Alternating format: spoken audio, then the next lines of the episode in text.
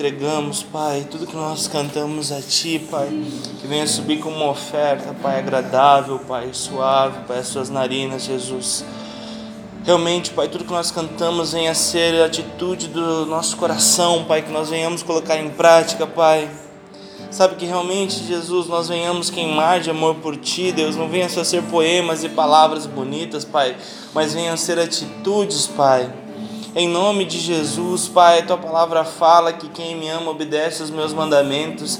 Quem me ama me obedece, quem ama faz o que o Pai pede, quem ama aquele que discipula e cuida das minhas ovelhas, Jesus. E que nós venhamos, Pai, ser essas pessoas, Pai, que te amam, Pai com ações, Deus, com decisões, Pai, em nome de Jesus, Pai. Nós te agradecemos por tudo que nós cantamos, Pai, e que tudo isso venha se tornar prática em nossa vida, Pai.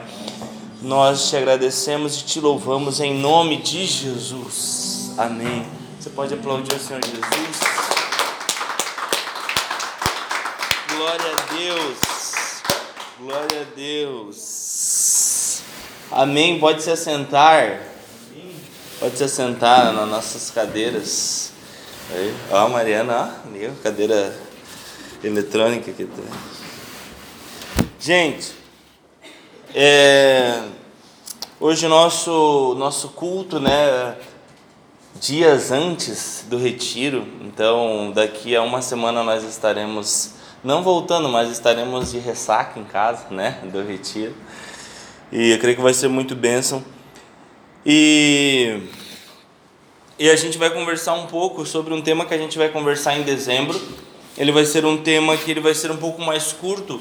Até vou passar isso melhor lá no retiro, porque hoje nós teremos o culto de hoje, semana que vem estaremos fora.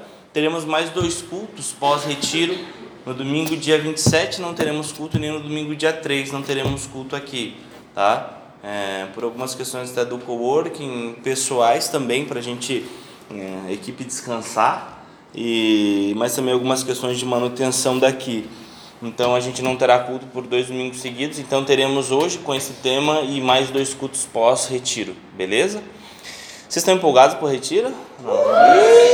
Está empolgado? Está empolgado, Mariana? Então tá bom. Então hoje nós iremos falar sobre um tema que é um termo que está bem em alta, né?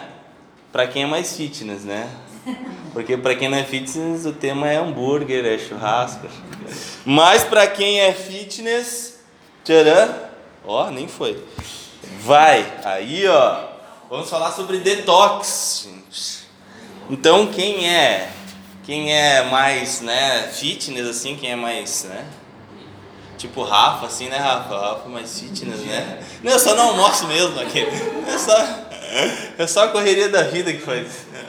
Então, detox é um, é um termo bem alto, né, hoje em dia, que vem de desintoxicação.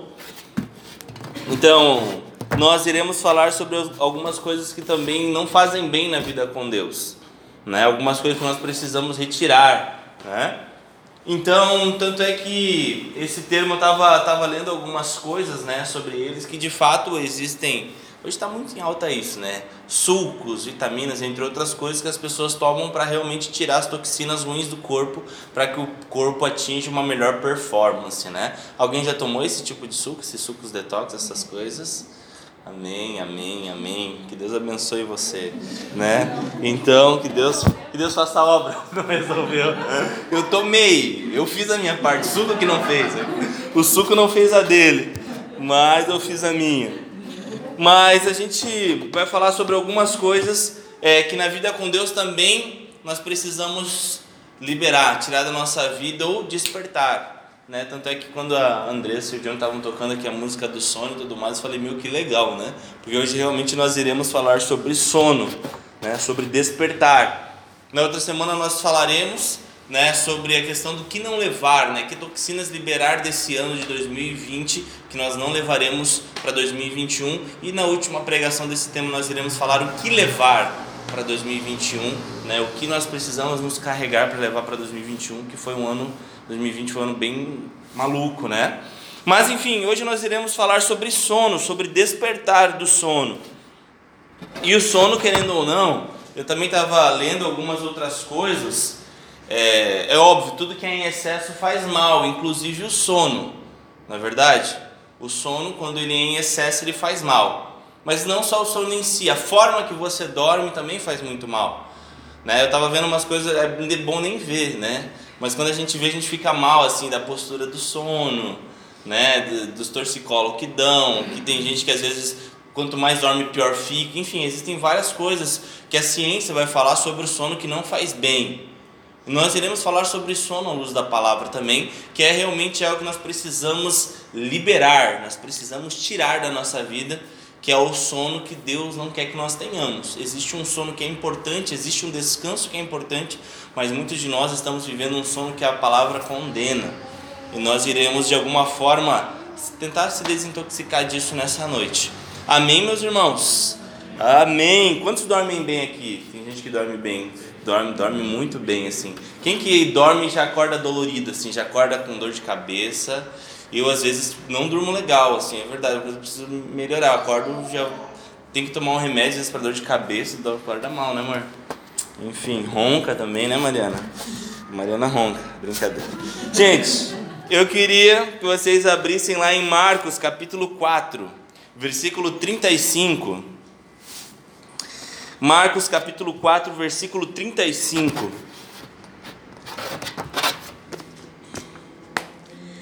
Evangelho de Marcos, capítulo 4, versículo 35.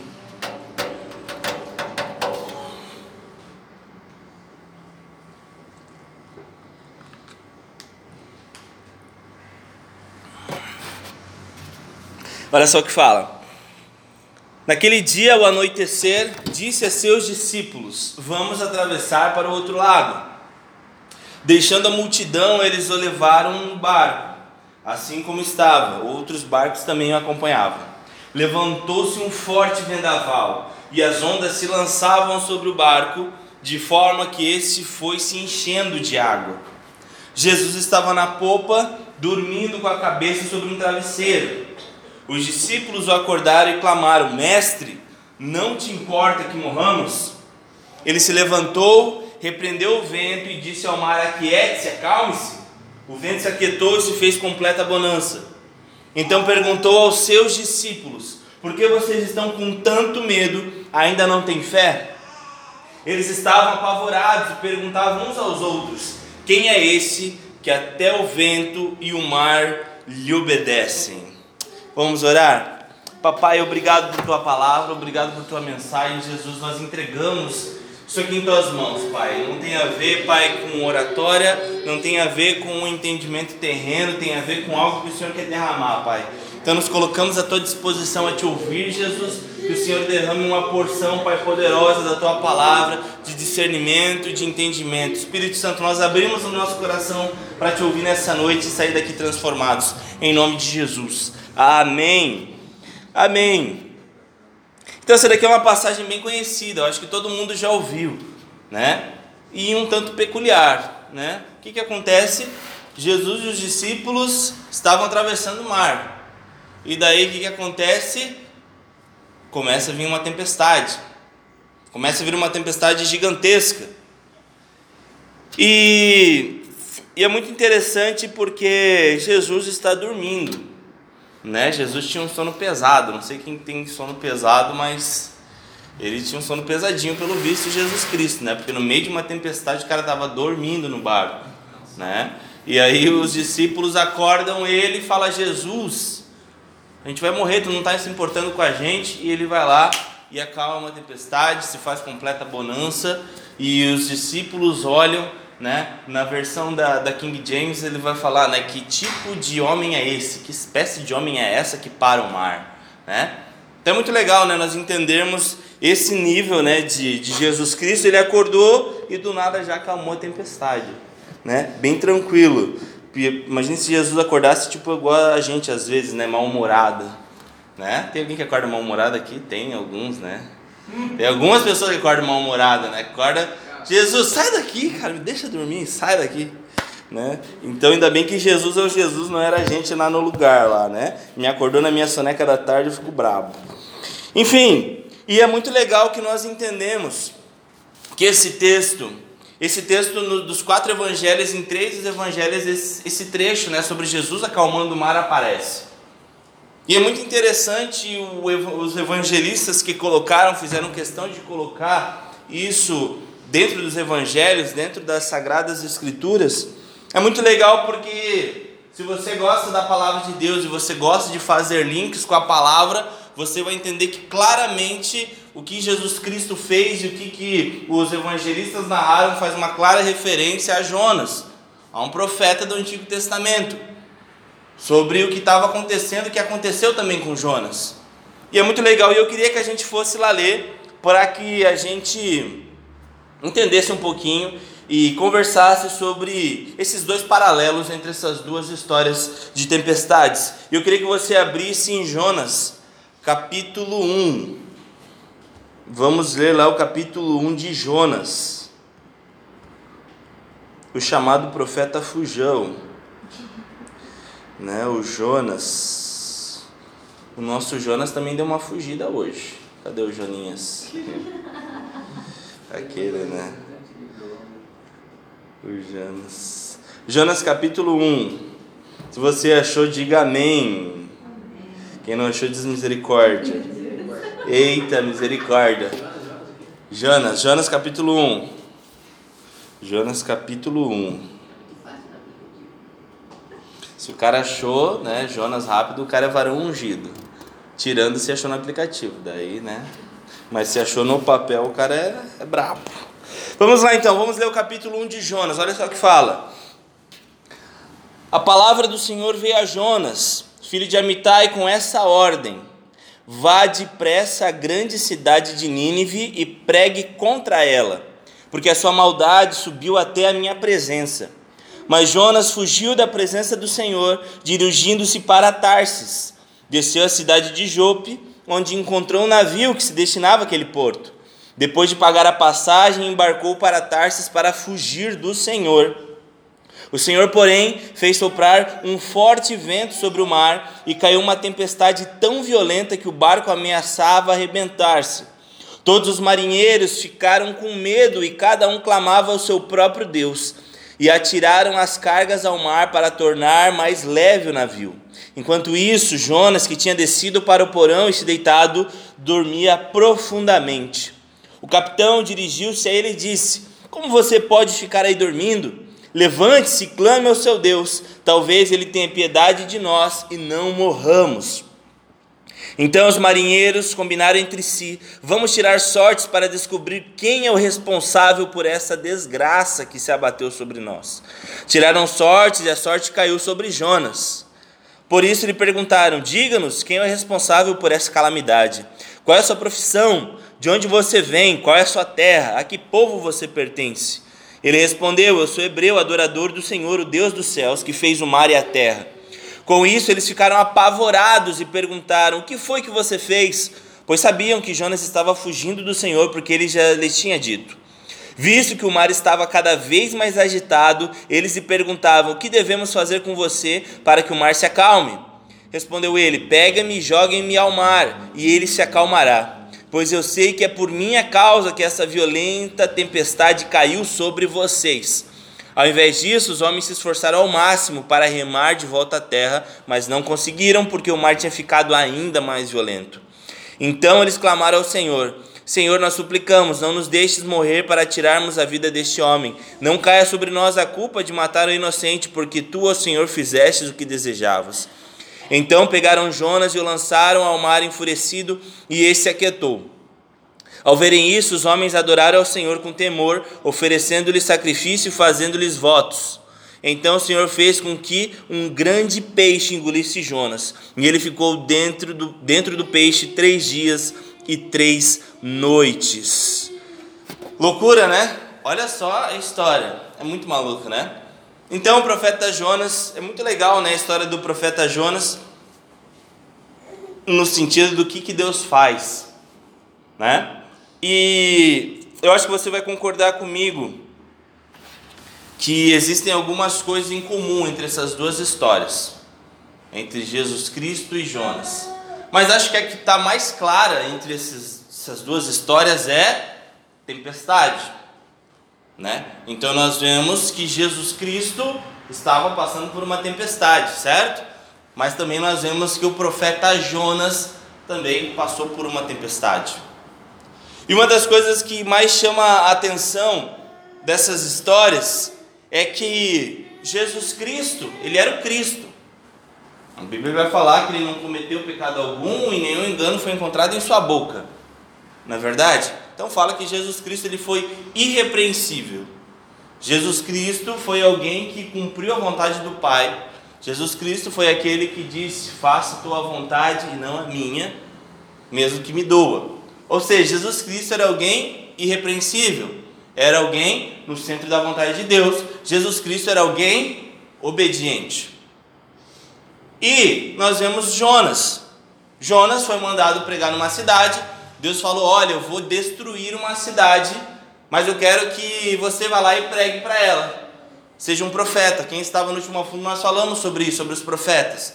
Então nós falamos: Olha, Jonas, vai lá e diz para aquela cidade: se eles não se arrepender, eu vou destruir tudo. E o que, que a Bíblia fala? Que Jonas ele fugiu, que ele foi para o outro lado.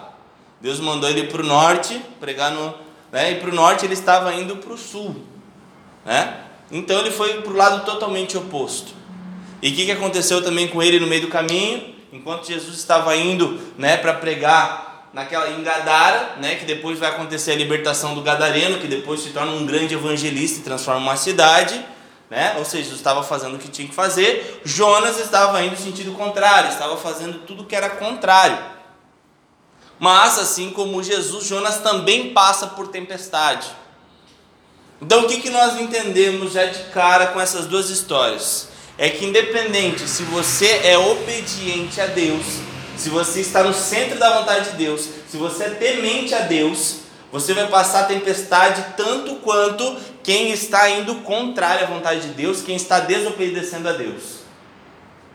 Obedientes e desobedientes passam por tempestades. Isso é muito sério nós entendermos. Porque assim, se algum dia alguém falou para você que na vida com Deus você não ia passar por barras muito fortes, é mentira. Porque obedientes passam por tempestades. Jesus Cristo passou por tempestades e quem está no centro da vontade de Deus vai passar por tempestades. Mas também, se você é um desobediente, se você não se envergonha, se você está indo para o lado contrário que Deus está te mandando, você vai passar uma tempestade também.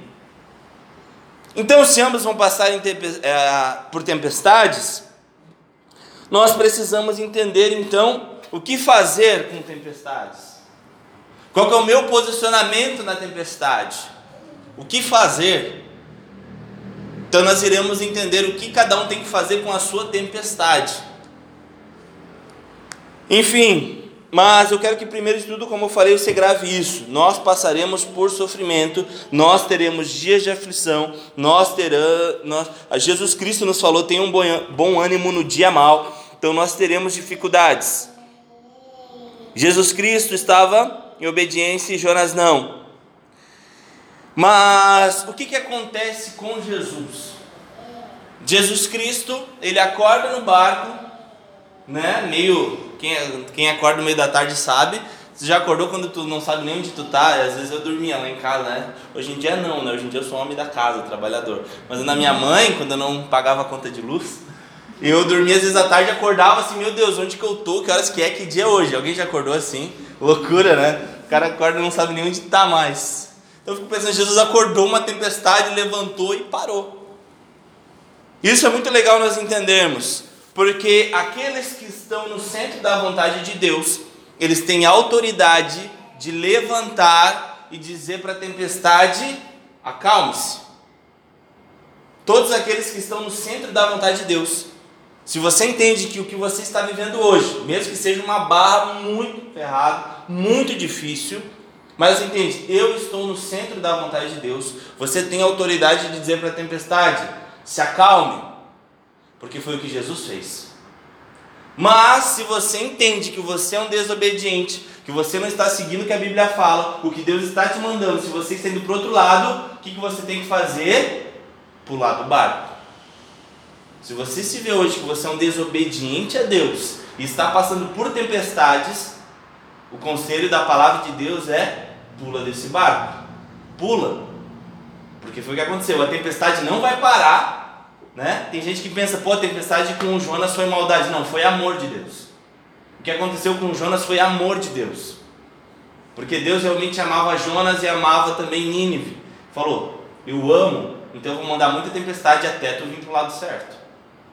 E tanto é que depois, quando ele vai, cai na boca de um peixe, depois vai, a gente tem que pregar e a cidade se arrepende e Deus não destrói Nínive. É isso que acontece. Então, por causa de uma decisão mal tomada, talvez toda uma cidade não ia receber o amor de Deus. E talvez por causa de muitos de nós, da desobediência de nós, talvez muita gente não está recebendo a mensagem. Talvez nós estamos matando muita gente porque não somos obedientes a Deus. Isso é gravíssimo. Então, meu conselho para você: se você é um desobediente, você precisa pular desse barco, cara. Você precisa sair. Você precisa vazar. Porque você não vai ter autoridade. Não, eu repreendo isso em nome. Cara, você não tem autoridade para repreender uma, uma tempestade se você é desobediente a Deus. Vai ficar passando, vai ficar, vai cair na boca de um peixe, de dois peixes, você vai ficar rolando no mar até uma hora você se arrepender. Porque você não tem autoridade para mandar essa tempestade parar, porque é tempestade do amor de Deus, querendo que você venha para onde você precisa ir, trilhar o caminho que você precisa trilhar.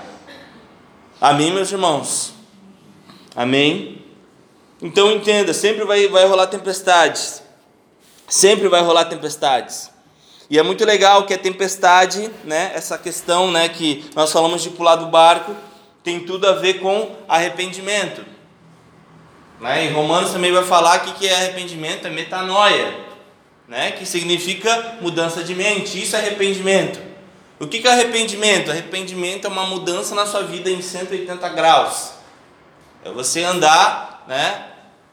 Tá andando para um lado, agora eu ando para o outro. Isso é arrependimento.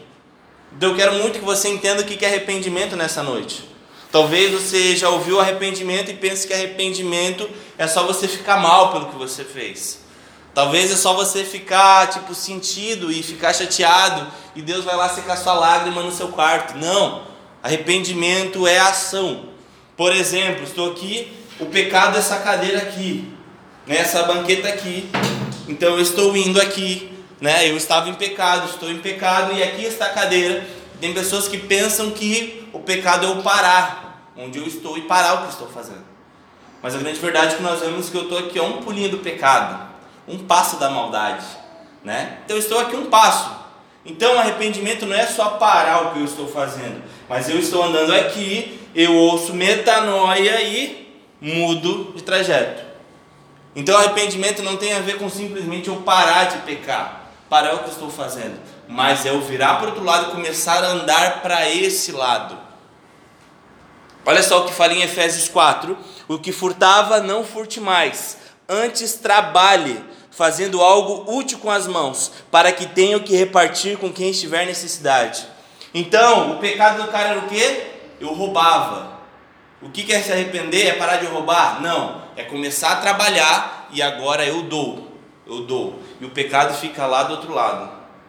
O pecado está lá do outro lado. Então eu me preocupei tanto em trabalhar e começar a dar que o pecado ficou lá do outro lado. Vocês se lembram de Zaqueu?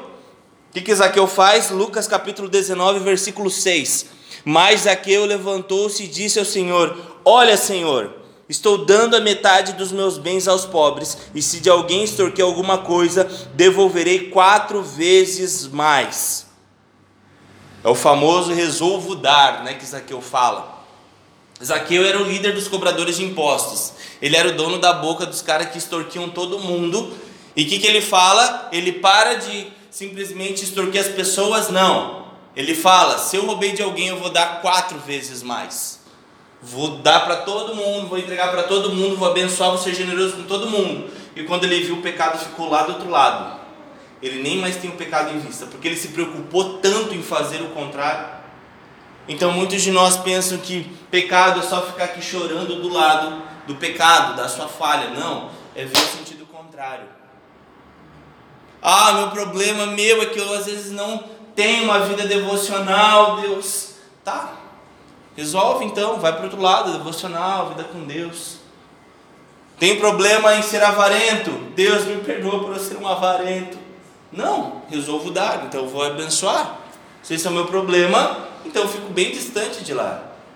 Em todas as áreas da sua vida você pode andar 180 graus e se arrepender. Mas a grande verdade não tem a ver com fugir simplesmente do pecado, mas tem a ver com correr para Deus. Isso é arrependimento. E foi isso que Zaqueu e Efésios 4 fala, e outros textos também falam que isso é arrependimento. É você fazer totalmente o contrário que você fazia. Então, como Jonas, se ele estava no barco, indo para um lado, se ele estava indo para o sul, ele pula desse barco e Deus leva ele para o norte. Para Jonas realmente entregar a mensagem que ele tinha que entregar. Isso é arrependimento. Então comece a refletir sobre os seus pecados. Como que é então eu fazer o contrário do meu pecado? Eu quero que depois a gente vai tirar um tempo de oração, mas você também na sua semana, como que eu posso me arrepender então na prática? Porque arrependimento é prático, não é emoção. Arrependimento não é emoção.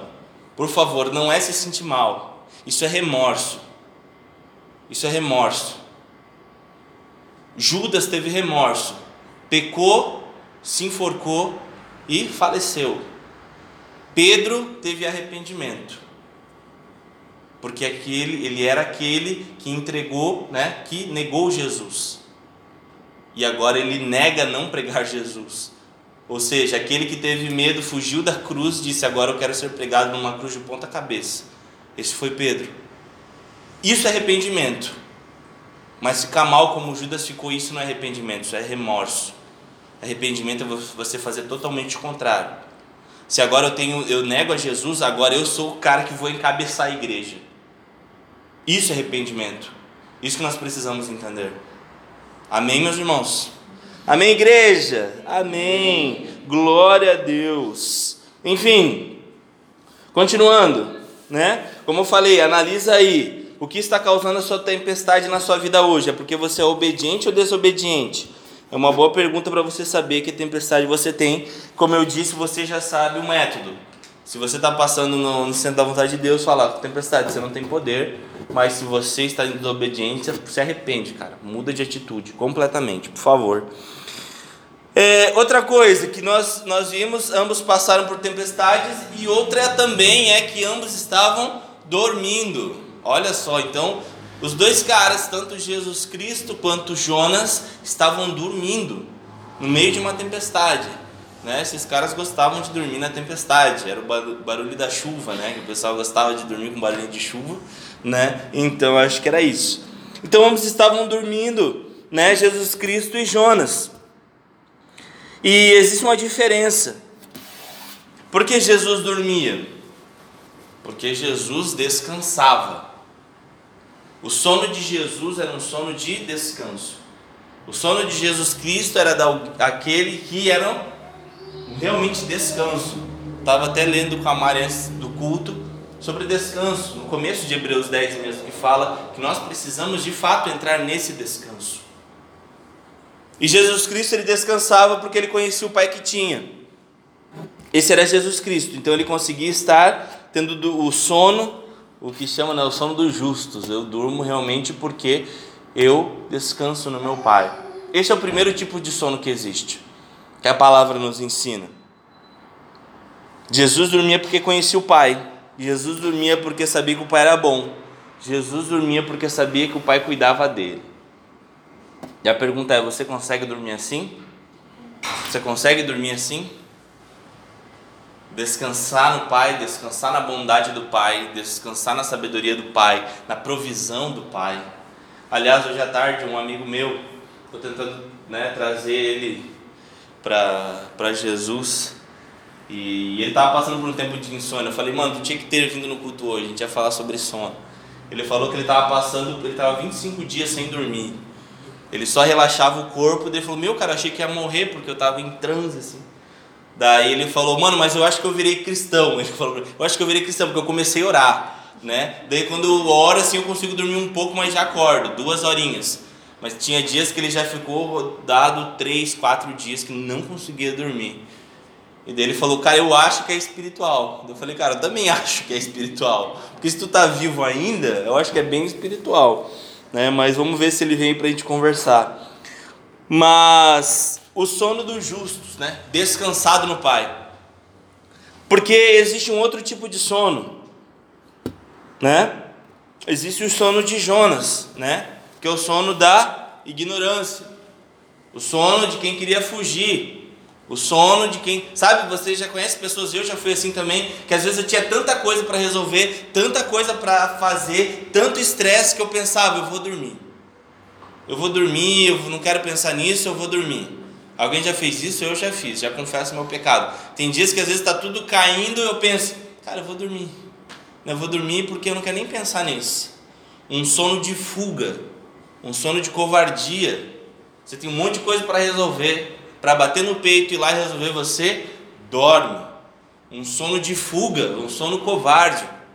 E esse era o sono de Jonas, porque era alguém que estava fugindo. E por isso que nós que nós entendemos que sobre o sono de Jonas e o sono de Jesus Cristo. Uma coisa que eu anotei aqui e que é bem importante para nós é porque Jesus acalmou a tempestade é óbvio que nós entendemos a autoridade do Pai, mas Jesus ele era efetivamente um termostato. Porque na verdade Jesus ele era um cara que estava descansado no Pai. Então quando ele acordou e viu aquela tempestade, ele só alinhou o que estava no coração dele com o mundo exterior. Com o mundo exterior. Porque a grande verdade é que muitos de nós passamos por situações muito similares na vida. A maioria dos homens às vezes passa por algumas crises, às vezes crises financeiras, às vezes crises emocionais, ou né, quando né, tem um filho pequeno, tem algumas crises, alguns pais. Todos os pais têm as mesmas crises. Mas por que alguns passam super bem e alguns passam super mal? Porque às vezes, né, tipo, aquela velha história, a mãe tem filhos gêmeos, eles são iguaizinhos, a cara tudo igual, mesma escolinha, quase o mesmo nome, né? É Rian e Juan, né? Eu conheço dois gêmeos, o cara é quase igual até o nome, Juan e Rian. É tudo igualzinho, a mesma criação, mas ainda são diferentes. Porque é o que está dentro. O que estava dentro de Jesus? Descanso. Estava calma, estava descanso. Então Jesus pegou e disse: Eu tenho paz dentro de mim, tenha paz aqui fora. Por quê? Porque ele sabia descansar no Pai. Então existem dois tipos de pessoa, meus irmãos. Existem as pessoas que são termostato. O que é o termostato? Você decide com o botãozinho qual a temperatura que vai estar, né? Então se eu quero que esteja 30 graus, eu giro, vai ser 30 graus. Se eu quero que esteja 15, eu vou deixar 15 graus, 20. Por quê? Porque o que está dentro de mim eu faço estar aqui fora. Mas existem pessoas que são o quê? Termômetros. O que, que um termômetro faz? Ele só lê o que está acontecendo no ambiente e ele marca aqui dentro. Né? Todo mundo já viu um termômetro, acho que quase todo mundo tem em casa. Então, se está 20 graus lá fora, quantos que vai estar no termômetro? 20. Né? Se está 15 lá fora, que vai estar 15.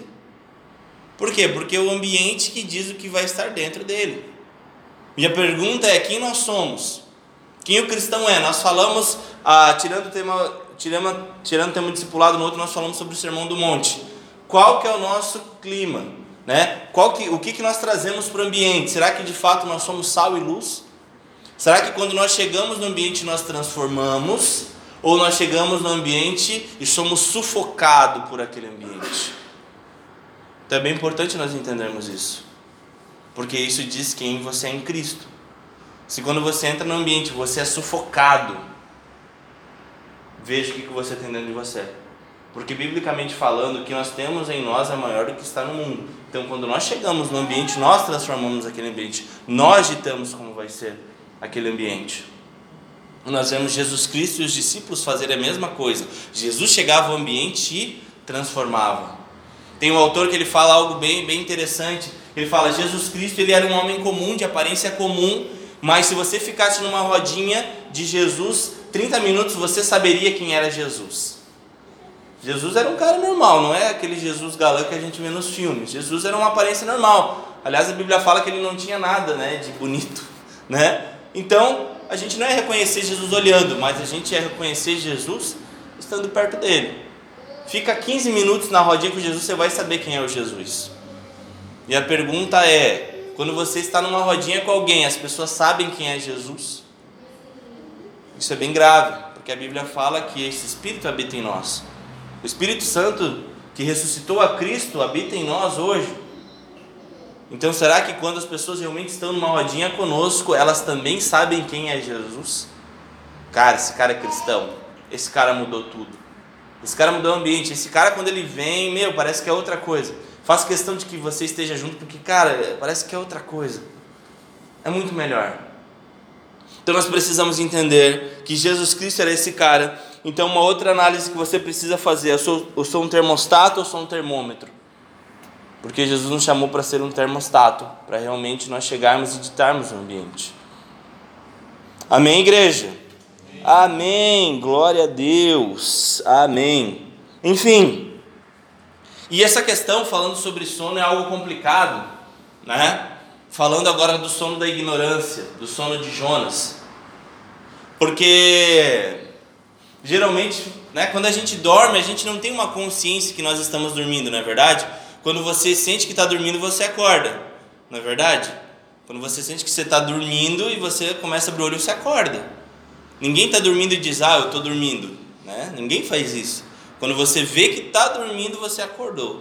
Loucura, né? Meio loucura. E tem algumas coisas que a psicologia também fala, né? Que a maioria dos loucos não sabe que é louco. Né? Então você pode ser um louco e nem sabe. Né? Será que eu sou? Será que vocês são reais? Porque a maioria do louco, boa parte dos loucos não sabe que é louco. Né? E acha que está tudo normal. Meu Deus, está tudo ok. Né? E não tá. E isso, essa questão do sono, principalmente falando a nível de ignorância, falando de sono é que a gente não consegue acordar sozinho. A ignorância é um sono que você não consegue acordar sozinho. O que, que precisa acontecer? Alguém lá te chacoalhar. Alguém lá te acordar. Ei, acorda, cara. Acorda. Então isso é muito importante nós entendermos muitas vezes. Por isso que é tão legal, e nós falamos no último tema discipulado, sobre essa questão do discipulado, de estar junto, de ser um a um, né, de caminhar juntos. Por quê? Porque nós precisamos ter alguém que diga, ei cara, você está dormindo. Porque você não vai saber se que você vai estar tá dormindo sozinho. Alguém vai ter que te avisar. Alguém vai ter que te avisar. Por isso que que Efésios 5,14, Paulo vai dizer: Desperta tu que dormes, né? E desperta você que está morto.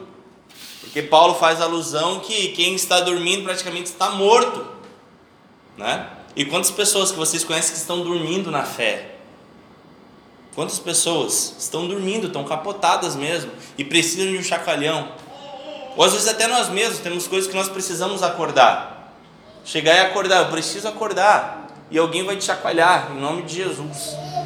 Mas a questão é, como que você vai receber quando você for acordado, quando você for cutucado por alguém? Quando alguém te acordar, como nós falamos, tem gente que acorda mal-humorada, né? No meio de um soninho da tarde, gostoso, da tarde, pós-almoço de domingo, né? Como que você acorda quando, como você reage quando alguém vem te acordar? E a mesma coisa na vida com Deus. Pessoas vão vir te acordar, e como que você vai receber essa cutucada? Como que você vai receber? É muito importante nós entendermos, né? Tenha pessoas, tenha líderes, tenha discipuladores, pessoas que te cutuquem, que tenham abertura de te falar, de falar na vida com Deus, de dizer o que, que você precisa ser despertado. Porque muitas das vezes nós não gostamos tanto de ouvir, mas muitas vezes de falar né? Várias rodas, eu lembro que no ensino médio, assim, depois também na, na faculdade, você às vezes está em, em rodas, assim, conversando, e às vezes alguém está com feijão no, no dente, né? Às vezes está com um tatu no nariz. Você já viu essas coisas? Às vezes está na rodinha, principalmente de homem, né? Que homem é mais, é mais maluco, né? Tipo assim, tá todo mundo ali na rodinha vendo que o cara tá com feijão no dente ou que tá com um ranho aqui no nariz e não fala, né? Comenta com o do lado, olha o nariz do cara, olha, olha o dente dele lá. Ó. Aí, ó. Teu candidato ganhou, Mariana. Brincadeira. Brincadeira, brincadeira, brincadeira. O que acontece? Né? Os caras ficam se cutucando. Ó, oh, ali o cara tá com um negócio no dente. Às vezes as pessoas falam todos entre si, mas nunca falam para a pessoa. Ô mano, cara, você tá com o dente sujo.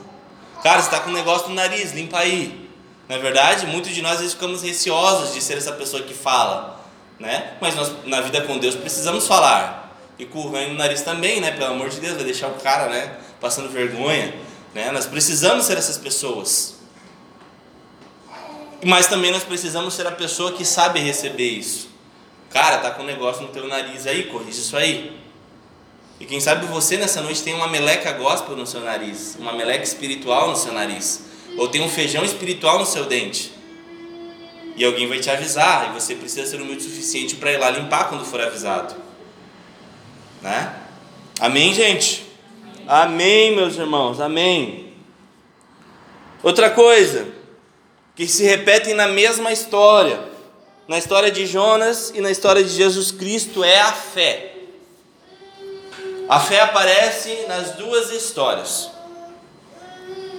Na de Jesus, que os caras chamam Jesus Cristo e falam: Jesus, ei, a gente vai morrer, tu não se importa.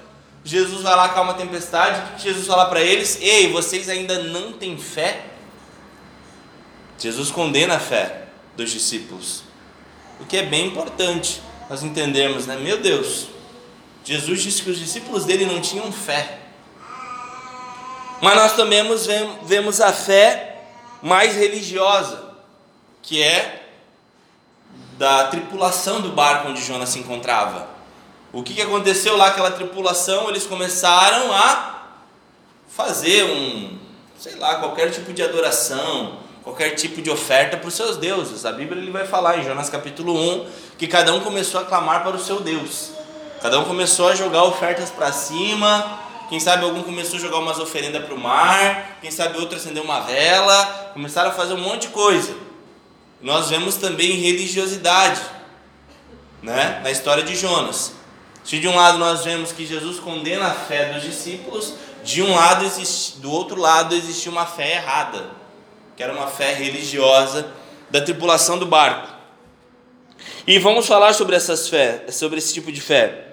Porque, assim, uma das coisas que nós entendemos, que talvez nós somos igual essa tripulação do barco de Jonas. Porque o que aconteceu com a tripulação do barco que Jonas estava? Eles ficaram desesperados. Eles falavam: Ó, oh, está acontecendo isso porque a gente não está ofertando. E talvez você pense isso. Que talvez você está passando por uma, alguma barra porque eu não estou ofertando na igreja. Ou porque eu não vou no culto ou porque eu não li a Bíblia ontem, por isso que hoje o meu dia está uma droga. Isso é ser um religioso. Achar que de fato você conquista Deus com as suas atitudes. Achar que você vai conquistar o favor de Deus. Mas até anotei, anotei uma frase: Deus não precisa ser acalmado com os nossos sacrifícios. Deus não precisa ser acalmado.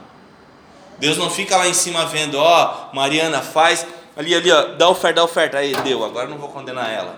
E esse não é o nosso Deus, igreja. Esse não é o Deus que nós servimos. Não precisamos acalmá-lo, ele não está enfurecido porque a gente não veio no culto ontem. O nosso Deus é um Deus de amor, o nosso Deus é um Deus de graça. Então, todas as vezes que nós tentamos conquistar o amor de Deus é religiosidade. Amém? Será que nós somos assim muitas vezes? De achar que de fato, por a gente não ter feito ou ter feito algumas coisas eu mereço e outras coisas eu não mereço? Quantos de nós já demos com o dedo no nariz de Deus, dizendo: Deus, mas cara, Deus, eu dei tudo que eu tinha, cadê minha oferta? Cadê? Restitui, eu quero de volta o que é meu, né? Quem nunca? Mas esse não é o nosso Deus, cara. Esse não é o nosso Deus. Nós precisamos entender que o nosso Deus, ele nos ama. E a tripulação entendeu, começou a clamar vários deuses. E aí então, nada aconteceu. Fizeram um monte de coisa e nada aconteceu. Enfim, depois ali, como nós lemos também, continu continuando a história, nós vemos lá em Jonas que eles viram que não deu certo né? Eles darem um monte de oferta, eles viram não deu certo dar um monte de oferta, então vamos culpar alguém. E na igreja a gente também é assim. Ou culpa a esposa. Não, tá dando tudo errado porque é minha esposa, né? ou meu marido, né, ou o pastor que está falando asneira. Então a gente tenta culpar alguém. Mas como nós falamos, muito do sofrimento que você está passando é culpa da sua desobediência mesmo. E não tem o que fazer. Você precisa pular desse barco. Enfim, agora fazendo um contraponto, falando sobre Jesus Cristo e os discípulos. Por que Jesus falou que faltava fé para os discípulos? Porque assim, poxa, os discípulos clamaram a Deus. Eles foram clamar a Cristo, eles foram acordar Cristo, porque eles, se eles soubessem que Jesus Cristo é só mais um tripulante, eles não iam acordar Jesus para falar: Jesus salva nós. Então, de alguma forma, os discípulos eles acreditavam em Jesus Cristo. Eles criam no poder de Cristo. E eles foram lá e acordaram porque entendiam que Jesus era o único que poderia fazer alguma coisa por eles naquele barco. Mas por que Jesus no final, depois que Jesus ele acalma a tempestade, ele fala: "Ei, por que isso? Vocês não têm fé?" Porque Jesus fala que os discípulos dele não tinham fé, mesmo eles clamando a ele, mesmo eles entendendo que ele era o único que poderia ajudá-los. E aí, igreja, dois minutos para você pensar. Tic-tac, tic-tac. Pode falar, mano? Agora falou, fala. É, eu acho que porque Jesus, antes de, de da tempestade, ele disse que eles iam chegar ao outro lado. Uhum. Vocês não acreditaram na palavra de Jesus. Amém. Massa, mano. Glória a Deus. Eu queria que você abrisse brevemente em Marcos capítulo 5, um capítulo depois disso que acontece. Marcos capítulo 5, versículo 34.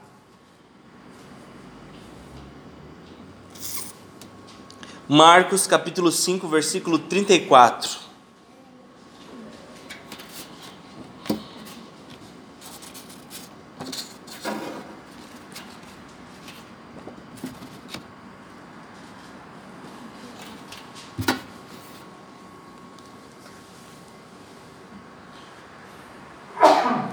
Olha só o que fala em Marcos 5,34. Então ele lhe disse: Filha, a sua fé a curou. Vá em paz e fique livre do seu sofrimento. De quem nós estamos falando? Da mulher do fluxo de sangue. Um capítulo depois dessa história que nós acabamos de ler em Marcos 4, isso daqui acontece em Marcos capítulo 5.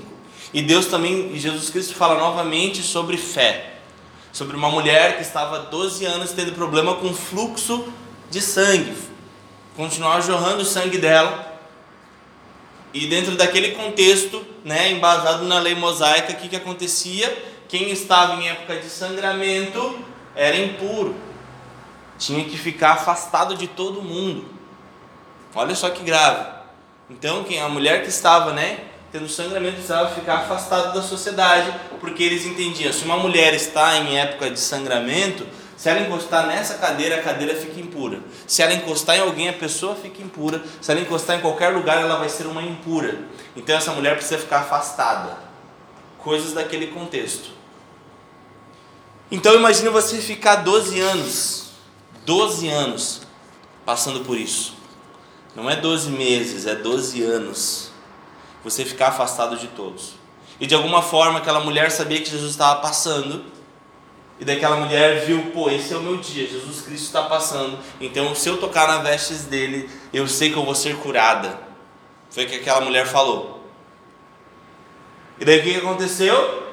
Jesus estava andando, uma galera em volta, e aquela mulher viu, foi esbarrando em todo mundo e encostou nas vestes de Jesus. Olha a ousadia da mulher.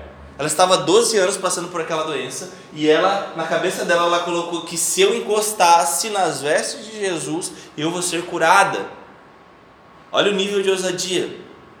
É um nível de ousadia muito grande, porque ela olhava, meu, mesmo que Jesus tinha 10, 5, 20, 30, sei lá, 30 mil pessoas em volta de Jesus, eu sei que só o meu encostezinho nas vestes dele vai fazer eu ser curada. Mesmo que Jesus esteja atendendo todo mundo, ele se importa comigo. E é o que aconteceu. Jesus Cristo está andando, a mulher encosta nele e Jesus fala: Quem me tocou? E os discípulos acham que é zoeira, né? Jesus, a torcida do Flamengo tocou em você. Todo mundo está tocando em você, cara. Mas Jesus fala: Olha, existe alguém que me tocou e saiu poder, alguém arrancou poder de mim. E depois a mulher diz: Fui eu. E Jesus fala isso aqui: Vá, que a tua fé te curou. Né? Jesus vai falar: A sua fé curou, vá em paz e fique livre do seu sofrimento. Sabe qual fé Jesus estava dizendo que os discípulos ainda não tinham? Sabe qual fé Jesus estava dizendo para os discípulos que eles não tinham? A fé de que Jesus se importava com eles. Os discípulos eles tiveram a audácia de no texto que nós lemos em Marcos capítulo 4 dizer: "Não te importa que morramos?" Se eu fosse Jesus, eu dava na cara deles. É óbvio que eu me importo. Eu abri mão de toda a minha glória Filipenses 2, Cristo Jesus, que embora sendo Deus em general, tá ligado esse, né? Da apostila. Então Jesus falou: é óbvio que eu me importo. Vocês estão malucos de dizer que eu não me importo com vocês? É óbvio, eu abri mão da minha glória. Eu abri mão de toda a minha glória. Mas os discípulos, eles chamaram Jesus não só pelo fato que ele era o Cristo, mas dizendo para ele: Ei Jesus, tu esqueceu, ei, tu não se importa mais com a gente, acorda. A gente vai morrer nem faz diferença para o Senhor. Esse foi o tipo de fé que faltava para os discípulos, uma fé de que de fato Cristo se importa. Diferente daquela mulher que, mesmo no meio de 30 mil pessoas, disse: Jesus se importa com uma mulher ensanguentada. E ela foi lá, mesmo ela entendendo que não ia conseguir nem falar, mas só ia se encostar, ela entende: se eu encostar, ele vai se importar comigo. E por isso ela foi curada. E por isso os discípulos levaram um esporro. E por isso muitos de nós precisamos levar uns esporros. Porque talvez você olhe que você está passando e diz: Meu Deus, Jesus não se importa comigo. Deixa eu falar, a pessoa que ele mais se importa é você. A pessoa que Jesus Cristo se importa, a pessoa que ele mais se importa é com você. O Evangelho é Jesus Cristo se importando com você. João 3,16 para dar vida eterna. Ele deu tudo que ele tinha, então ele se importa. Então nós não podemos, não seja um ignorante de quando estiver passando por uma barra, dizer eu estou passando porque Deus não se importa mais comigo. É óbvio que ele se importa. É óbvio que ele se importa. E como nós falamos, e retomando e falando de novo, se você está passando por uma tempestade, ele se importa. Por isso que você está passando por essa barra porque Ele se importa com você. Mas você precisa acordar. Você precisa querer acordar, meu irmão. Em nome de Jesus. Jesus se importa conosco. Eu até anotei algo. Tem um autor que ele, ele é bem interessante. O John Bever, quando ele fala sobre honra. Olha só que, o que acontece. Ele, ele colocou no livro dele sobre honra, ele falou o seguinte ele falou que um dia ele estava no farol e veio um pedinte, um morador de rua, bateu no vidro perguntando se ele tinha algum, algum trocado para dar. Ele falou que ele deu esse trocado pro cara, beleza, entregou o trocado. E daí o semáforo ainda estava vermelho. E ele conta, o autor conta que Deus começou a falar com ele ali. E daí John Bevere, um pastor muito conhecido e muito muito bem, né? É, muitos best-sellers esse cara já lançou, muito bem de vida, Deus prosperou muito sobre a vida dele. E ele tinha um carro muito legal, ele falou que ele tinha um carro grande, bonito. E Deus fez uma pergunta para ele, o Espírito Santo fez uma pergunta para ele naquele semáforo. O Espírito Santo perguntou bem assim para ele: John, você acha que o seu carro é mais valioso do que esse morador de rua? Aí ele disse que falou bem assim para Deus: Olha, eu sei a resposta certa. Eu sei o que o Senhor quer que eu responda, mas ainda é não. Eu acho que o meu carro é mais importante que esse morador de rua. Aí ele, o Espírito Santo perguntou novamente para ele: Você acha que esse morador de rua ele é mais valioso do que todo o tesouro dos Estados Unidos da América, avaliado em pouco mais de 30 trilhões de dólares? Aí ele falou: Pai, eu sei a resposta certa. Eu sei a resposta certa. Aí o Espírito Santo falou de novo com ele: Se você tivesse na sua conta 30 trilhões de dólares, você trocaria por aquele morador de rua? Ele falou de novo: Eu sei a resposta que o senhor quer que eu dê, mas eu não faria. Isso é muito incrível de a gente entender. Porque esse é o preço que, nós, que foi pago por, por nós. Esse foi o preço que foi pago por todos nós. Um preço imensurável. Nada pode pagar. E muitas das vezes nós somos mesquinhos já com algumas coisas.